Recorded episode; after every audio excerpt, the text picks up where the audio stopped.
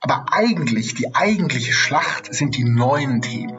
Die neuen Themen, die eben durch die äh, Technologieentwicklung äh, sich eröffnen. Und da gehört vielleicht tatsächlich Blockchain dazu. Im neuen Erde 5.0 Perspektivwechsel Podcast treffen sich Karl-Heinz Land und Roland Fiege regelmäßig mit spannenden Menschen und sprechen über die Herausforderungen der Zukunft, Fluch und Segen der Digitalisierung. Wir sprechen über die Chancen und Risiken von künstlicher Intelligenz und der Datenökonomie. Ist die Digitalisierung letztendlich der Hebel zur mehr Nachhaltigkeit und der Weg zu einer ökologisch-sozialen Marktwirtschaft? Eine kritische Betrachtung der Gegenwart mit einem optimistischen Blick in die Zukunft. Willkommen zurück zu Erde 5.0 Podcast Perspektivwechsel. Heute mit einem sehr besonderen Gast und natürlich, wie immer, Karl-Heinz Land aus dem schönen Hennef. Einen erstmal guten Morgen für dich, äh, Karl-Heinz. Ja, guten Morgen, lieber Roland. Karl-Heinz Land bekannt als Investor, als Autor, als Derwisch auf vielen Bühnen und ähm, hat heute äh, einen, ich denke mal, einen langen Weggefährten mitgebracht, den Alex von Frankenberg vom Hightech Gründerfonds. Einen wunderschönen Morgen, Alex. Hallo Roland, äh, guten Morgen auch äh, in den Süden von Deutschland. Ja, guten Morgen, Alex. Hi, hi Karl-Heinz. Alex von Frankenberg ist seit über 15 Jahren Geschäftsführer des Hightech Gründerfonds. Der Hightech Gründerfonds, habe ich gelernt, ist eine Public-Private Partnership und äh, zuvor hat er auch äh, Siemens Technology Accelerator ähm, war, war er tätig und ist also schon sehr lange im Thema, ja, wie findet man denn äh, interessante neue Geschäftsmodelle, vor allem auf der digitalen Spur. Und ich denke, da können wir heute sehr viel lernen von dir, Alex, richtig? Ja, absolut. Also wir haben äh, viel Erfahrung als, als Firma. Ich habe viel Erfahrung als Investor, als äh, Geschäftsführer des Halte Gründer von auch davor und bin immer noch fasziniert von den Entwicklungen, die auf uns zukommen. Na, dann, wir fangen ja unseren Podcast immer an mit dem Thema des Tages. Äh, Karl-Heinz, du wie immer zuerst. Was ist für dich so die Headline des Tages und was bewegt dich denn heute so am, am meisten? Sag jetzt also, bitte nicht Corona oder Trump. du, ganz offen, Tatsache ist, äh, es geht natürlich wie immer im Moment auch viel um Corona. Ähm, aber im Moment, wir hatten ja dieses schreckliche Attentat in Paris, äh, der Lehrer, der enthauptet worden sind. Und das hat mich massiv äh, schockiert, die Brutalität, die da an den Tag gelegt wurde. Aber was mich fast noch mehr äh, äh, geschockt hat, war dann die Reaktion auf den sozialen Medien, unter anderem von Bekannten, also aus meinem Umfeld, die dann so schrieben, äh, ja, man hätte sich so klare Statements der Distanzierung von diesem gruseligen Attentat und dem islamischen äh, ähm, Terrorismus gewünscht, auch von Frau Merkel. Also ähm, da war ich ein bisschen erstaunt, dass man scheinbar glauben könnte, dass Frau Merkel das gut heißt mit den Islamisten. Ähm, und äh, mich hat besonders geschockt, dass das aus meinem Umfeld kam aus Leuten, relativ vermögenden Leuten aus meinem Umfeld, die dann sowas sagen, wo ich einfach sage, Leute, was, was denkt ihr eigentlich? Jeder ist gegen diese Art von Gewalt und Islamismus und mir tun die Franzosen da leid, weil die haben natürlich ein besonderes Problem, die Integrationspolitik, speziell auch in pa Paris durch den alten Kolonialismus haben die da sehr viel vor der Brust, äh, sehr viel Unbewältigtes. Diese, diese Spaltung der Gesellschaft ist doch äh, sehr extrem und das ist natürlich äh, brutal. Und auf der anderen Seite, was mich natürlich bewegt, die Zahlen der Corona-Kranken, die in Krankenhäuser eingeliefert werden, steigen wieder. Und ich hatte dieser Tage ein Bild gepostet. Äh, da war die Bundesrepublik und die Anrainer zu sehen und da waren zu sehen, dass eben alles rot war rund um Deutschland und in Deutschland es noch relativ gut aussieht, auch wenn wir steigende Fallzahlen haben. Und ich hatte eine Reaktion, eine Welle von Reaktionen darauf, die mich teilweise überrascht, teilweise auch wiederum schockiert hat. Weil äh, du merkst dann, dass äh, gerade die Menschen, die sich da sehr kritisch gegenüberstellen, also die sagen, Masken brauchen wir nicht und so weiter, die ist scheinbar immer noch sehr hoch. Und ich sage immer, Leute, es ist so einfach. Maske tragen, Abstand halten, AHA-Regeln einhalten, lüften. Äh, viel verlangt ist das nicht, aber wenn dann trotzdem diese Partys losgehen, wieder, wieder in Hamburg geschehen, dann muss ich sagen, dann macht einen das ehrlich gesagt äh, ein bisschen ja apathisch und und hilflos ja man fühlt sich äh, äh, quasi dass man kaum was tun kann äh, ob der Dummheit der Menschen ja, und so, das waren im Moment so meine, meine Highlights neben dem, was Trump, Trump hat ja erklärt, äh, das ist jetzt alles beendet, ja, da ist Schluss, also jetzt vor den Wahlen, das passt auch überhaupt nicht mehr und, äh, und, und, und er haut jetzt auf den Fauci, den Antonio drauf, den armen Kerl, der sein Gesundheitsmann ist äh, und sagt, das wären ja alles Idioten. Also es ist äh, kaum noch aussprechbar, was da passiert. Das ist wohl wahr. Und Alex, was ist für dich so die Schlagzeile des Tages oder die Neuigkeit des Tages? Also ich, ich muss sagen, ich bin so ein bisschen Versuch auch, ein äh, bisschen positiver zu sein. Und mhm. das ist die große, große Gefahr, wenn man Nachrichten hört oder auch vor allen Dingen Zeitungen liest, ist ja 90 Prozent negativ oder, oder 100 Prozent negativ. Und ich finde es ganz blöd, weil wenn man dann zurückschaut, 20 Jahre, dann stellt man fest, 90 Prozent war positiv in der tatsächlichen Entwicklung. Und wir gucken auf ein total verzerrtes äh, Wahrnehmungsbild, weil äh, vielleicht auch ein bisschen, damit es dann gut ausgeht, muss man halt die kritischen Punkte erkennen und adressieren. Aber ich möchte was Positives sagen, und zwar, was vielleicht gar keine Headline in der breiten Presse ist. Bitcoin ist gerade heute Morgen äh, wieder mal, aber ich glaube eben nachhaltig über 10.000 Euro gestiegen. Und ich finde, das ist natürlich ein Landmark, irgendwie eine runde Zahl. Ich glaube aber, äh, wir stehen da ganz, ganz, ganz am Anfang von einer tollen Entwicklung.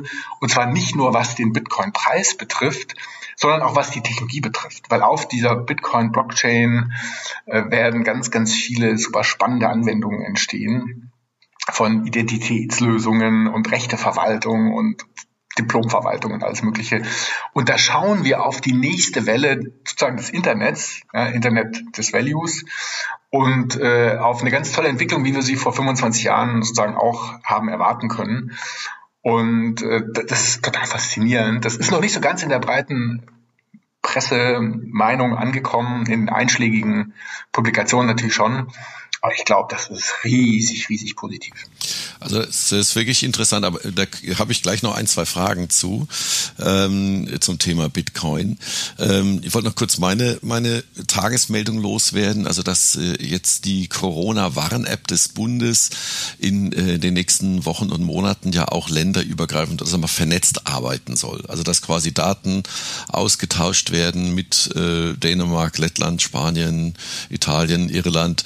Äh, und danach noch Niederlande, Österreich. Das heißt, äh, wir haben jetzt hier so eine Situation, jetzt mal von der Leistungsfähigkeit dieser App mal, mal abgesehen oder was sie tatsächlich kann oder was sie macht, dass wir es schaffen, in, durch diese Situation mit Corona jetzt ja offensichtlich eine europaweite App zu etablieren. Das ist ja, finde ich, ein, ein, auch was, was es eigentlich in der Form noch nicht gab, beziehungsweise was bisher nur die GAFAs dieser Welt geschafft haben. Äh, Frankreich wird eine extra Rolle wieder spielen, will aber auch einen Datenaustausch erlauben auf eine gewisse Art und Weise. Das fand ich bemerkenswert, ähm, dass wir dort jetzt eine App auf einer Infrastruktur haben, die von deutschen Konzernen gebaut wurde und auch auf deutschen Servern, schätze ich mal, überwiegend liegt, äh, die eine europäische Dimension potenziell bekommt. Aber also das fand ich, also fand ich ganz interessant. Den, den, Punkt möchte ich direkt nochmal unterstreichen, äh, weil was schafft Wohlstand? Äh, also wir ursprünglich mal in der Höhle gelebt als, als Spezies und jetzt sind wir aus der Höhle rausgekommen. Was, warum? Wegen, wegen Technologie und wegen Kollaboration.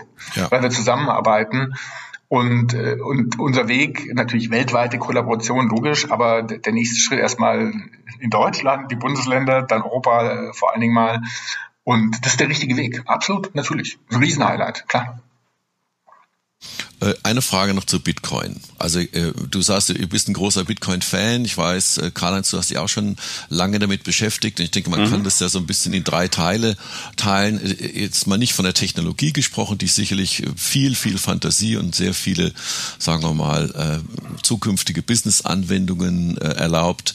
Kommen wir mal zur Währung an sich. Bitcoin kenne ich in allererster Linie als Spekulationswährung und als Zahlungsmittel für Menschen, die quasi quasi jenseits des Bankgeschäftes für Dienstleistungen, die vielleicht nicht ganz so legal sind, Geld hin und her schieben wollen. Äh, ist das überspitzt formuliert oder wo siehst du momentan den Stellenwert von Bitcoin? Einerseits als Technologietreiber und als Spekulationswährung oder ist da noch jetzt schon ein bisschen mehr dran?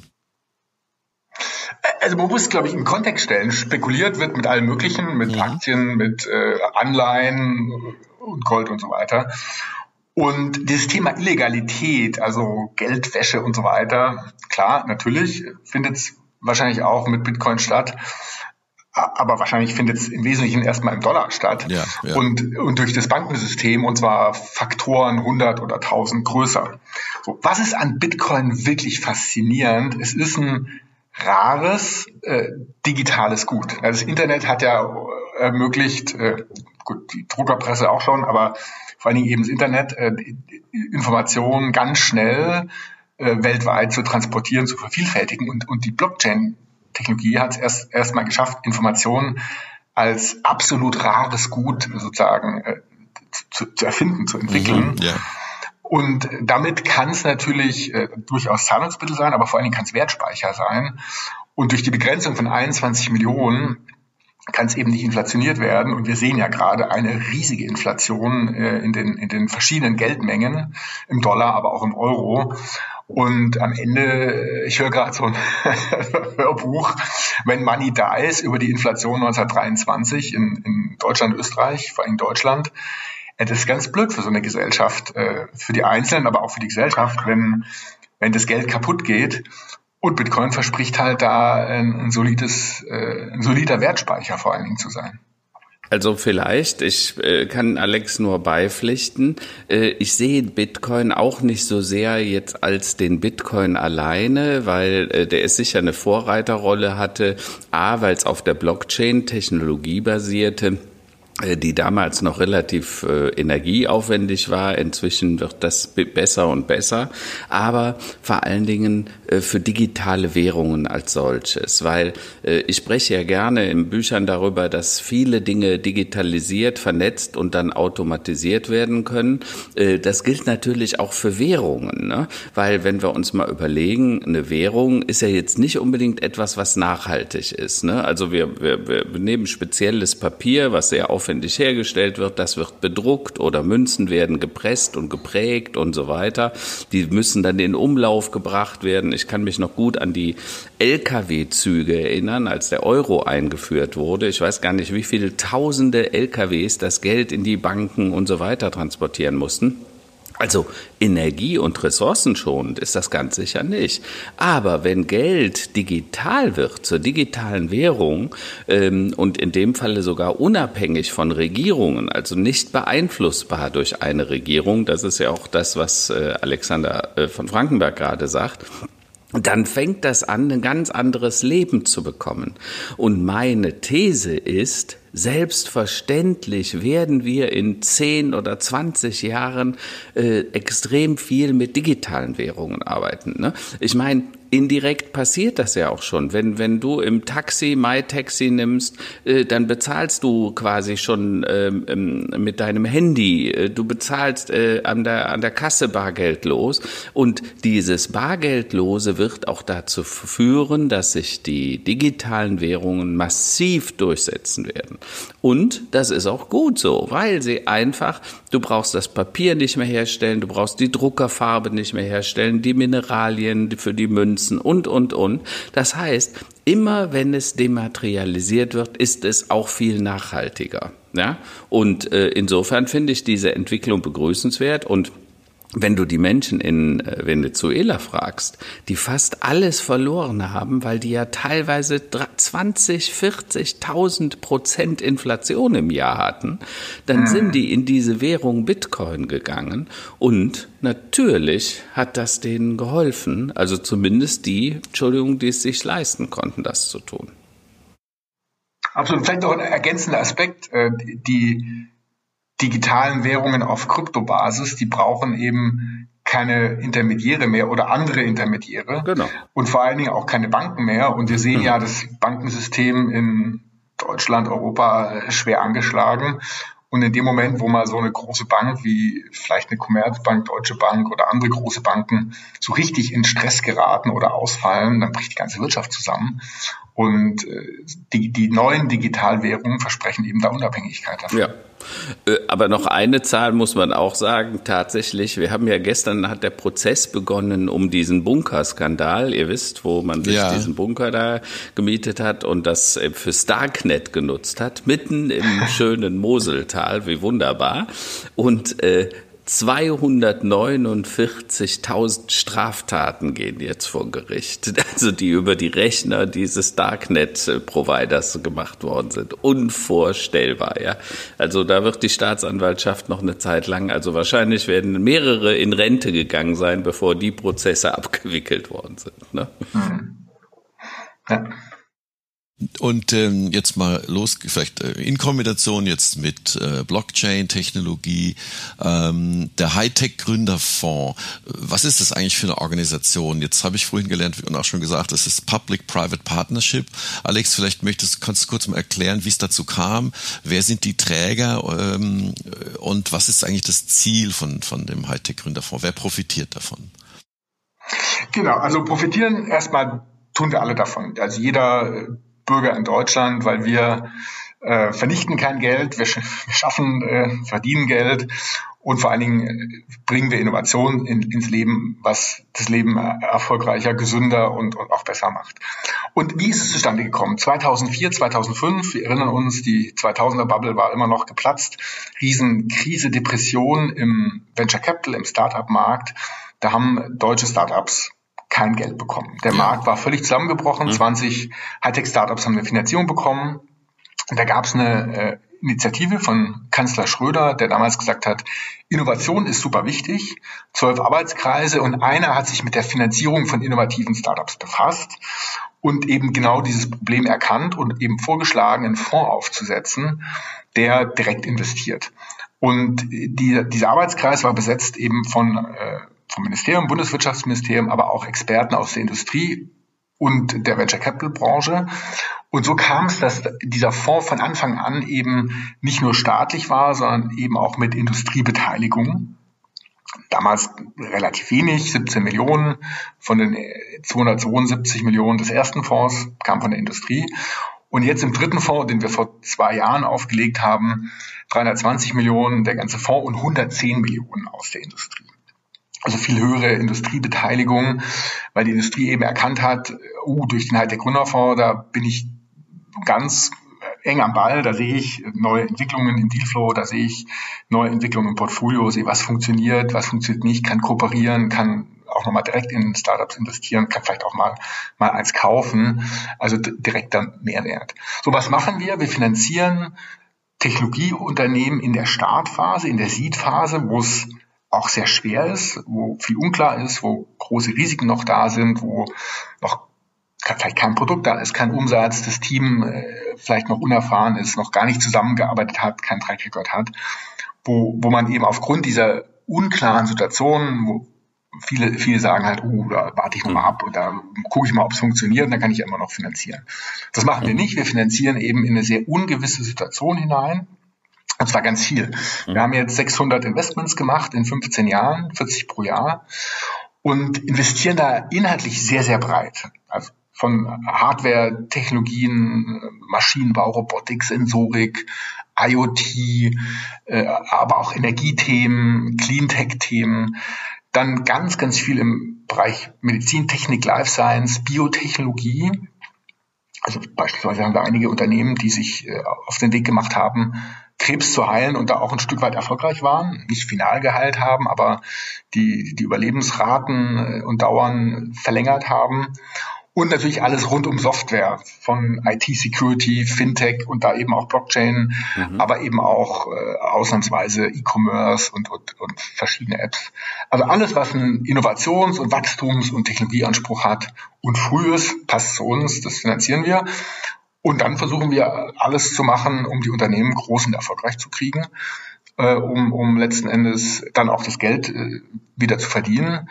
Äh, was wir investiert haben, wieder zurückzubekommen und auch ein bisschen mehr. Und aber eben auch äh, nach, Nachwuchs, unternehmerischen Nachwuchs zu schaffen äh, und irgendwann gelingt es uns vielleicht mal das nächste SAP hervorzubringen, was dann ein riesiges Ökosystem generiert und für ganz, ganz viel Wohlstand sorgt.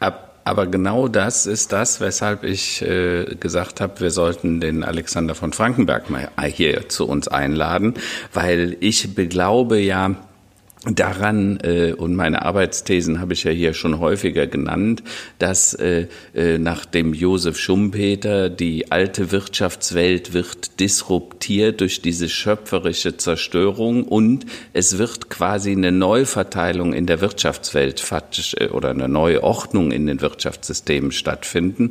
Und ähm, die Gründerzeiten, das waren ja immer diese Zeiten des Umbruchs. Wenn wir uns nur mal überlegen, dass zu Beginn äh, äh, des 19. Jahrhunderts, als diese letzte Gründerzeit, die mit der Industrialisierung und der industriellen Revolution einherging, Damals entstanden die Daimlers, die Krupps, die Thyssens. Das waren halt Industriegesellschaften. Und jetzt sind wir quasi im Wandel von der Industriegesellschaft und Wirtschaft in eine Informations- und Wissensgesellschaft. Und natürlich wird das wieder eine neue Gründerzeit zur Folge haben. Oder ich hoffe, dass das so passiert. Und vieles deutet auch darauf hin. Das heißt, dass jetzt wieder Unternehmen entstehen, so wie Alexander Alexander vorhin gesagt hat, ähm, es wird wieder eine SAP entstehen, es wird eine neue Facebook, es wird ein neues Google entstehen. Äh, äh, die sind heute ein, zwei, drei Mann-Laden, aber irgendwann werden die vielleicht mal ähnlich viele Mitarbeiter, ähnlich viel Umsatz machen wie eine SAP, Facebook und die anderen großen, denn das waren auch mal One-Man-Shows. Und deshalb finde ich das so wichtig, dass wir das ins Bewusstsein der Menschen rücken dass diese Gründerzeit und die Start-ups, der, der, die Start-ups von heute sind der Mittelstand und die Konzerne von morgen. Wenn wir aber nur in äh, einer Art von Repair-Ökonomie, also wir stecken viel Geld in das Reparieren von kaputten Industrien, ob das jetzt Flugzeugindustrie, ne, denk mal an die neun Milliarden, die Lufthansa bekommen hat und die werden nochmal 20, 30 Milliarden brauchen. Und dann werden sie irgendwann noch 300 Flieger haben. Oder auch das das, was die Automobilindustrie, da gehen Milliarden, 20, 30, 40 Milliarden für, zur Quersubventionierung rein. Und ich sage, ich finde es halt so wichtig, dass es Unternehmen wie den HTGF äh, äh, gibt, die genau das Geld dahin gehen, wo es nicht um Reparieren von alten, auslaufenden Geschäftsmodellen geht, sondern darum, Neues zu entstehen. Und deshalb finde ich das so dankbar, auch wenn ich sagen muss, der Alex war damals schon dabei. Äh, 2009 habe ich selber nach einer Finanzierung gesucht und im ersten Schritt hat HTGF erstmal nee gesagt, aber nachher hat der HTGF sich an Grenzcentrics beteiligt. Da haben wir uns, glaube ich, das erste Mal ein bisschen näher kennengelernt äh, und dann über die Jahre als treuer Mitgesellschafter, wir haben ja dann später die Grenzcentrics an Vodafone verkauft. Äh, da ist dann eine sehr schöne, äh, ich sag mal, stabile Beziehung draus geworden, Alex, oder? Absolut, war unser nach, nach Multiple unser bester Exit. Wir haben unser Geld ver24-facht und das passiert auch nur einmal in 15 Jahren bisher, beziehungsweise zweimal. Und äh, absolut riesig. Und natürlich, äh, der Punkt ist richtig. Wir haben zunächst mal waren wir kritisch, vielleicht auch ein bisschen zu kritisch oder auch fälschlicherweise kritisch. Aber wir haben eben äh, trotz äh, des staatlichen Geldes und trotz des hohen Volumens, also der der äh, hohen Anzahl von Investments haben wir trotzdem einen hohen Anspruch, weil wir wollen das Geld nicht äh, mit der Gießkanne ausschütten, sondern wir wollen wirklich die Besten finden, die dann echt eine Chance haben, äh, auch erfolgreich zu sein. Aber ich möchte einen Punkt nochmal äh, aufgreifen von dir, Karl-Heinz. Das Thema neue Konzerne. anders als in der Gründerzeit äh, 1880, wo, wo es 100 Jahre gebraucht hat oder, oder 50 Jahre, bis ein großes Unternehmen entstanden ist, geht es heute rasend schnell, weil das, was auch mit der Digitalisierung zu tun hat. IT-Geschwindigkeit ist sehr viel schneller als Industriegeschwindigkeit. Und ein ganz plakatives Beispiel. Als wir angefangen haben im August 2005 als Heitekuna Fonds, da gab es ein kleines Startup, das war eineinhalb Jahre alt. Facebook eineinhalb Jahre alt, kleines Startup. Und heute ist Facebook mit seinen 800 Milliarden Bewertungen mehr wert als alle Startups seit und inklusive SAP in Deutschland jemals zusammen. Und das ist ein guter in, Punkt. In diesen, ja. in diesen 16 äh, Jahren, die jetzt Facebook alt ist, ist ein Unternehmen entstanden mit einem Wert von 800 Milliarden. Und, äh, und das größte äh, deutsche Startup in den letzten 20 Jahren, weiß nicht, Zalando wahrscheinlich mit 20 Milliarden oder HelloFresh mit 20 Milliarden, aber die sind eben nicht über 20, 30 Milliarden hinausgekommen.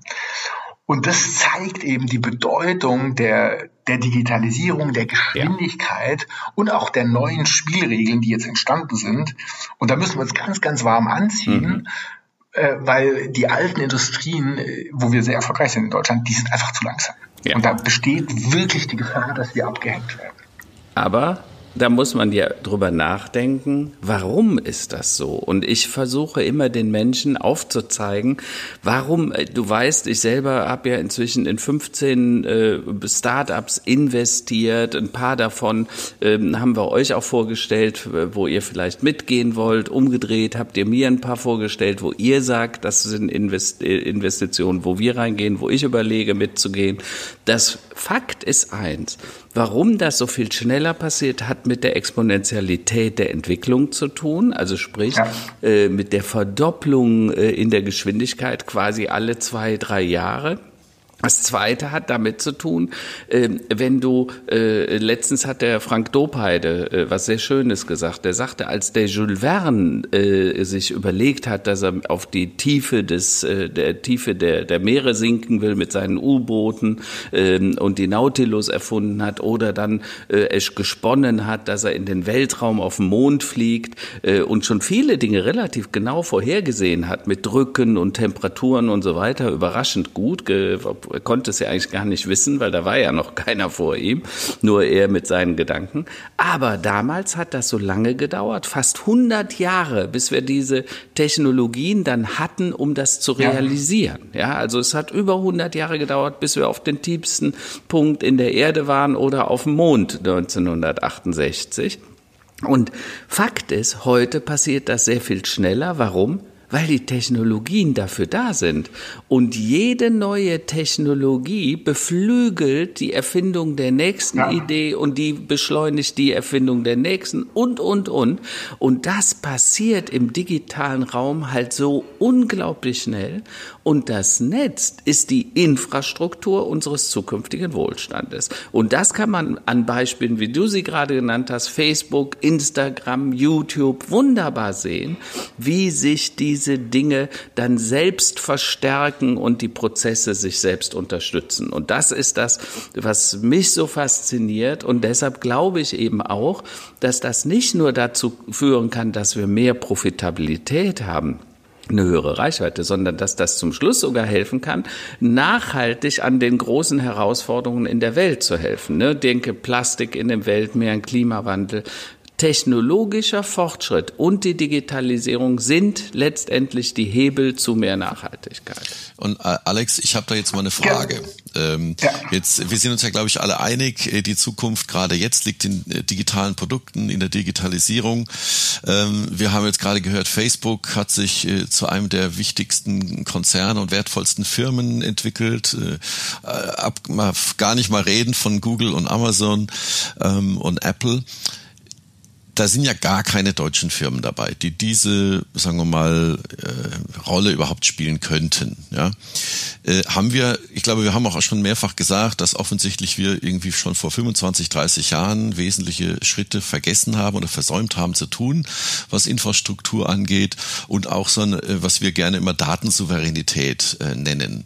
Äh, jetzt gibt es ja dieses Gaia X-Projekt ähm, noch in der Konzeptphase, wo es darum geht, eben eine eigene, sag mal, äh, Cloud, eine, ähm, eine europäische Cloud zu, äh, zu installieren, äh, um, sagen wir mal, die ganze IP und alles, was da so entwickelt wird, nicht unbedingt immer auf Servern zu hosten von anderen, sag mal, Ländern und anderen Interessensgruppen.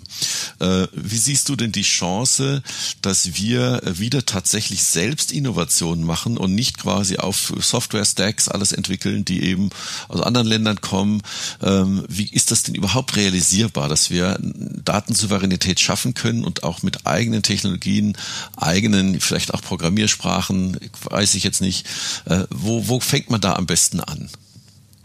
Genau, also die, die, die, durch die exponentielle Entwicklung gibt es immer mehr Chancen. Weil die, die Chancen kommen immer, immer schneller, immer kürzer und auch, immer, immer größer, immer stärker glaube ich, ganz entscheidend ist, dass wir die Schlachten nach vorne schlagen und gewinnen und nicht nach hinten. Was, meine ich damit? Dieses Thema Gaia X auf der einen Seite, glaube ich, eine tolle Sache, auch äh, ein Versuch, auch, auch zu kooperieren äh, und, und die, die Kräfte zu bündeln und tatsächlich sich auch äh, eine, eine europäische, deutsche europäische Plattform äh, zu bauen, die an, an einer ganz fundamentalen Stelle uns auch schützt, nämlich unsere Daten schützt. Und das sehen wir ja in China. Die Chinesen haben das sehr erfolgreich hinbekommen und haben da ihre eigenen, äh, eigenen Plattformen tatsächlich auch gebaut. Ist sicher ein Weg, der, der seine Berechtigung hat, der, der auch, auch richtig ist, auch eine Relevanz hat. Das Problem, die Herausforderung ist bei diesen Schlachten nach hinten, dass die, die First Mover, die eben schon etabliert sind, riesige Vorteile haben, vor allen Dingen auch Netzwerkeffekte. Und die bewegen sich natürlich auch weiter. Und, und wir gucken jetzt, wenn wir da äh, auf so eine Plattform bauen wollen, gucken wir, was, was können die konkurrierenden Plattformen denn heute? Das setzen wir uns als Anspruch. Und bis wir soweit sind, in zwei, drei Jahren, haben die sich natürlich auch wieder weiterentwickelt und zwar wieder exponentiell. Und der Abstand ist vielleicht sogar größer geworden. Wir hängen weiter hinten dran. So, ein Versuch ist es wert, klar. Aber eigentlich, die eigentliche Schlacht sind die neuen Themen. Die neuen Themen, die eben durch die äh, Technologieentwicklung äh, sich eröffnen. Und da gehört vielleicht tatsächlich Blockchain dazu. Ja, also zentralisierte Ansätze, die uns ja stören, weil eben die, die die Amazons und, und Googles der Welt eben monopolistische Kontrolle haben. Das finden wir doof, denen sind wir ausgeliefert. Die Lösung liegt vielleicht eben genau nicht darin, dann das, das nächste hinterher zu bauen, äh, sondern die neuen Technologien zu nutzen und, und ganz neue Ansätze äh, zu entwickeln, vielleicht eben dezentrale Blockchain-Ansätze oder auch andere Ansätze, die sozusagen ermöglichen zu liebfroggen, also den, den den Führ das führende Unternehmen, die führende Unternehmen heute zu überspringen und tatsächlich eine, eine Nummer eins Position äh, einzunehmen. Und das ist, glaube ich, das Entscheidende. Natürlich muss man so ein bisschen äh, defensiv äh, auch sagen, die Schlachten nach, nach hinten durchaus ein bisschen schlagen. Datenschutz natürlich schon super wichtig und alles. Mhm. Ähm, aber eigentlich ist die Schlacht, gewinnen tun wir die Schlacht, wenn wir nach, nach vorne äh, mhm nach, ja. nach vorne kämpfen und uns die neuen Technologien zunutze machen. Also eine Sprunginnovation quasi. Genau, und da sind wir gerade in Deutschland, da sind wir zu wenig offen für Neues. Ja. Es kommt immer, immer was Neues. Mhm. Und, und wir in Deutschland sagen, wenn da was Neues kommt, oh, was Neues, wer weiß, ob es funktioniert, ich warte mal ab. Mhm. Und die Amerikaner oder auch die Chinesen, die sagen, oh, was Neues, das gucke ich mir mal an, mhm. vielleicht funktioniert's ja, ich probiere das mal aus. Und zack, sind sie vorne. Und das ist der Schlüssel. Jeder Einzelne, jeder Konsumer, jedes Business, aber auch, auch die Verwaltungen, die Regierungen, wir müssen, wenn was Neues daherkommt, viel mehr sagen, lass uns das mal ausprobieren, wir versuchen das mal. Und ich, ich habe da, ich hab da eine Übung, ja, wenn man so, äh, für einen persönlich, ich habe da eine Übung, die ist mega genial. Mhm. Offenheit für Neues. Ich habe das vor vielen, vielen Jahren mal zufällig entdeckt. Ja.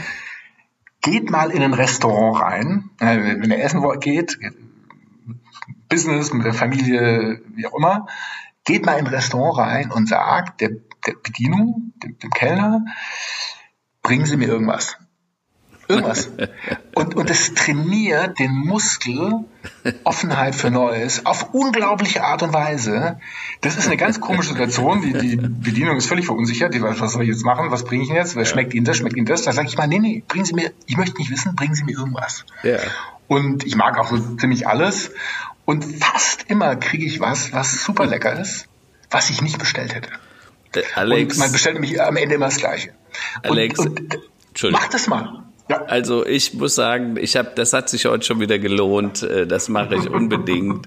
Äh, Wäre ich noch nie auf die Idee gekommen, aber ich finde das super, weil das Faktische ist, dich mal überraschen lassen. Und übrigens, in einem Punkt möchte ich dir da auch ein bisschen widersprechen. Ähm, du sprichst von den Netzwerkeffekten und von Sprunginnovationen. Die gute Nachricht bei der Exponentialität und der exponentiellen Entwicklung ist tatsächlich, auch der, der spät angefangen hat, kann die anderen noch überholen, wenn er das Richtige richtig gut tut. Das heißt, wir haben tatsächlich noch eine Chance. Und wenn du mal überlegst, äh, denk mal an so Entwicklungen, wo ist denn heute AOL? Wo sind, ist Yahoo? Äh, wo ist Netscape, die das Internet mal mitgeprägt und mit erfunden haben. Tatsache ist, andere haben die überholt. Das heißt, die Exponentialität in der Entwicklung, also die die Facebooks, äh, äh, die wären heute nicht da, wo sie sind, wenn die sich darauf verlassen hätten. Äh, oder Google ähm, äh, kam deutlich nach Yahoo. Ne? Yahoo war quasi der Vorreiter, aber es hat denen nichts genutzt, weil ich sage immer, die digitale Revolution frisst auch die eigenen Kinder. Und wir haben noch eine faire Chance, dass wir am Ende als Sieger dastehen. Ja, das muss man sich einfach immer wieder klar machen. Ja, absolut stimme ich dir 100% zu und das ist, glaube ich, genau auch der Punkt.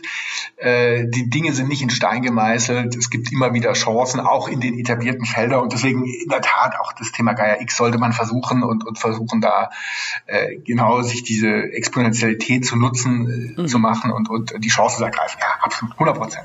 Ja. Genau. Und das, das, und das ist das Positive. Die Chancen gehen nicht weg. Das nicht so Positive daran ist natürlich, man kann sich auf nichts mehr verlassen, was man bereits erreicht hat. Ja, das Erreichte, äh, einer unserer Beiräte sagt immer, äh, wenn wir mal ein bisschen überschwänglich sind, weil wir so einen riesen Exit wieder mit euch hatten, mhm. einer unserer Beiräte sagt, holt uns dann immer auf den Boden der Tatsachen, sagt immer, Success is never final. Und das ist, glaube ich, ein toller Spruch. Man ist erfolgreich und im nächsten Moment ist schon wieder vorbei und man muss ja. den Erfolg immer wieder neu erkämpfen, genau. was genau mit dieser Innovation zu tun hat. Ja, naja, absolut. Nach dem Spiel ist vor dem Spiel, ne? Gibt's ja, sagt ja. man ja auch immer. genau, sagt sogar der FC Köln. Aber äh, Alex, ich denke mal, dass du ja sehr, sehr viele Geschäftsideen, Geschäftsmodelle siehst jeden Tag. Das ist ja Teil des, des deines Jobs und des deines Teams.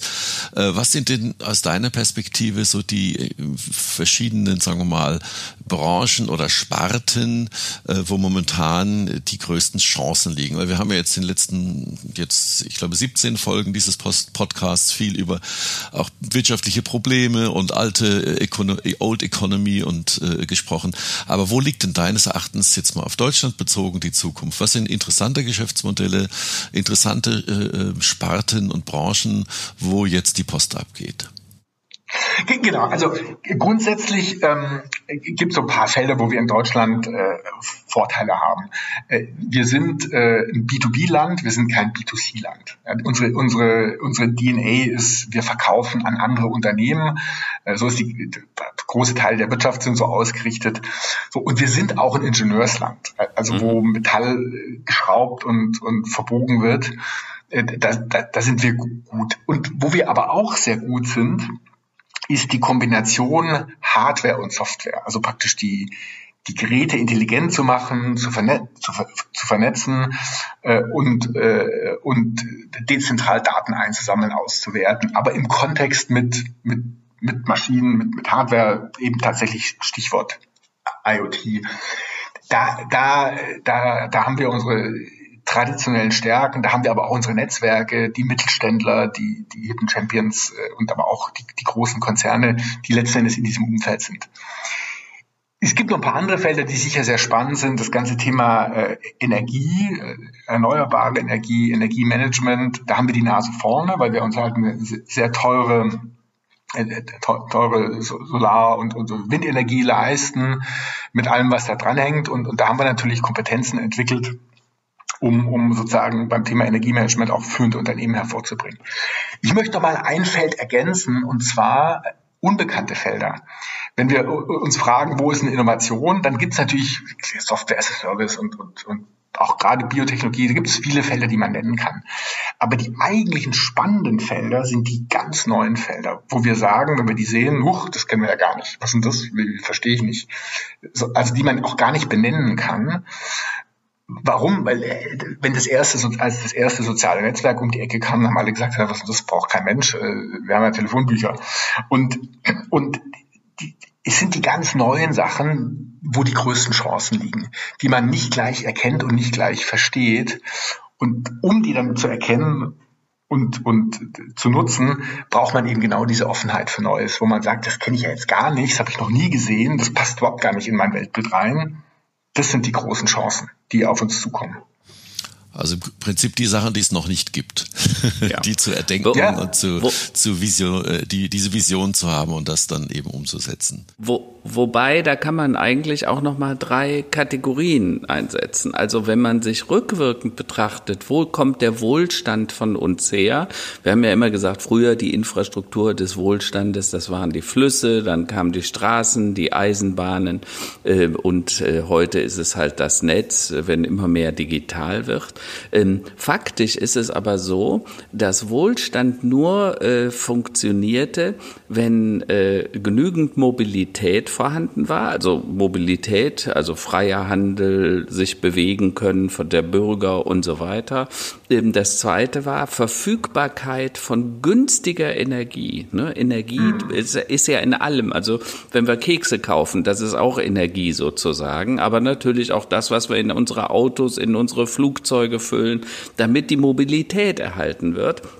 Und das Dritte ist eben jetzt seit 20, 30 Jahren der Fall, das Netz. Das heißt, diese Netzwerkeffekte, von denen äh, der Alexander vorhin gesprochen hat, diese Exponentialität und diese Sprunginnovation, die eben auch dadurch entstehen, dass wir äh, miteinander mehr teilen. Also, ne, ähm, das, wenn du früher dein Essen geteilt hattest, dann hattest du weniger als, äh, also da, da hat zwei Leute was, aber du hast äh, was abgegeben. Das Gute mhm. bei dieser Wissensökonomie ist, wenn du Wissen teilst, wird es tatsächlich mehr. Ne? Das mhm. also außer bei Liebe, ne? Liebe und äh, Wissen, das kannst du teilen und es wird mehr. Und das finde ich etwas ganz besonders Tolles. Ne? Wenn wir uns daran halten, äh, gemeinsam mit im Hinterkopf behalten, Energie und Mobilität sind wichtig, dann glaube ich, wirst du auf Dinge kommen, die du so noch nie betrachtet hast. Ja, absolut. Sehr guter Punkt. Ganz, ja, das ist schon, schon, schon fast ein schönes Abschlusswort für den heutigen, mhm. äh, für unseren heutigen Podcast. Mhm. Ähm, kommen wir zur äh, unseren geliebten äh, Rubrik nochmal Top und Flop der Woche. Ähm, was war äh, für dich so das Top der Woche in, in den letzten paar Tagen, Karl-Heinz? Also, äh, es war mal wieder ein Erlebnis mit meinem Enkel, äh, der war diese Woche bei uns und äh, wir beide hatten extrem viel Spaß. Äh, wir haben alte Spiele neu entdeckt, äh, wir haben zusammen Schach gespielt, wir haben zusammen Boccia gespielt und so weiter. Und äh, es waren einfach wunderschöne zwei Tage. Äh, dafür möchte ich mich bei meinem Enkel auch nochmal ganz herzlich bedanken, lieber Jan. Sehr schön. Äh, es bei mir das Top der Woche war, also ich ich äh, ich das ich mache ja hier quasi indirekt immer Werbung für die Region, ja, in letzten mhm. letztes vorletztes Wochenende waren wir in der Pfalz in den Weinbergen, jetzt letztes Wochenende waren wir im Felsenmeer im im äh, Lautertal, also im Odenwald.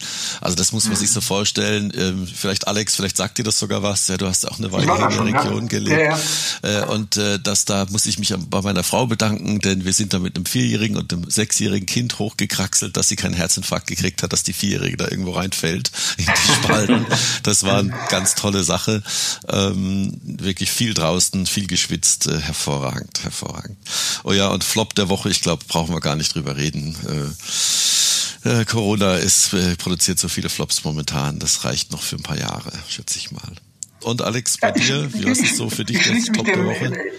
Ich schließe mich dem total an. Wir hatten jetzt, wir haben jetzt Herbstferien hier in NRW und äh, letzte Woche hatten wir Urlaub und wir sind nicht weggefahren wie sonst immer ins Warme, sondern wir sind zu Hause geblieben und genau das, was ihr gesagt habt. Wir haben Tagesausflüge gemacht, waren dann im Siebengebirge, wir waren in Trier, wir waren wieder mal im Zoo äh, zum Branchen und haben uns den Zoo angeschaut, obwohl die Kinder da jetzt schon zu groß sind für und äh, haben eben tatsächlich Familientage gemacht äh, und das war einfach eine total schöne Zeit. Genauso schön wie letztes Jahr in Rom oder in Spanien. Und man hat Zeit zum Reden, sich äh, auszutauschen und eben aber auch, ich meine, Trier zum Beispiel war ich noch nie. Und man denkt, mein Gott, Trier, was ist das? Das ist, äh, war die größte Stadt Europas äh, nach Rom vor 2000 oder ja, vor rund 2000 Jahren. Ganz tiefe Historie und ein paar einzelne Gebäude stehen heute äh, noch, die eben 2000 Jahre alt sind. Faszinierend, total nett. Tolle Stadtführung gemacht. Und Flop natürlich total die zweite Welle. Äh, wir haben erste Lockdowns in, in einzelnen Landkreisen. Und äh, natürlich, wenn es jetzt zu einem flächendeckenden Lockdown kommt in, in Deutschland oder auch in Europa, dann kriegt die Wirtschaft nochmal so einen derartigen Schlag äh, mit ganz schlechten Konsequenzen für die Stimmung, für die Moral, aber auch für die Staatsfinanzen. Das ist natürlich total doof. Ja, das ist echt beknackt. Und deswegen genau Maske tragen und eben Kontakte minimieren und ein bisschen äh, sich an die Regeln halten so schwer ist jetzt auch wieder nicht. Wir können das ganz gut, vielleicht sogar besser als, als viele andere. Deswegen haben wir auch bessere Zahlen als in anderen Ländern. Genau. Wir sind da schon disziplinierter, aber da ist noch ein bisschen Room for Improvement auch noch, ja. auch in Deutschland noch da. Klar. Also ist also das heißt doch im Klartext, was wir alle immer mehr lernen, warum in die Ferne schweifen, wenn das ja. Gute liegt so nah und es ist oft viel näher. Wir haben quasi manchmal, denke ich, die Toskana vor der Haustüre, ne? auch wenn es nicht ganz so warm ist wie in der Toskana. Das ist die gute Nachricht. Ähm, und das andere ist halt offen bleiben. Äh, das habe ich heute gelernt und äh, glaub mir, Alexander, du hast mich tief beeindruckt. Wenn ich das nächste Mal ins Restaurant geht, werde ich auch was bestellen bestellen und werde sagen, bringen Sie mir irgendwas, egal. Das ist, das ist so geil. Zum Thema offen bleiben, ich möchte noch empfehlen auch die Podcasts von äh, Alex und seinem Team. Einer davon heißt Zukunftsready. Also einfach mhm. mal den Hashtag Zukunftsready mal suchen. Ähm, da es auch äh, sehr interessante Gäste aus Politik und Wirtschaft und Startup-Bereich. Sehr hörenswert. Also auch da offen bleiben, sich andere Podcasts auch mal anhören natürlich. Äh, dann bedanke ich mich bei euch beiden für das tolle Gespräch und äh, denke, dass wir uns in der Runde mal wieder hören können. Alles klar, ja, Roland, vielen Dank für, vielen für die Dank. tolle Moderation. Vielen und Karl-Heinz, äh, viel Erfolg. Danke. Roland, Danke Alles Gute, bleibt gesund. Stay tuned. Tschüss. Tschüss, ciao. ciao.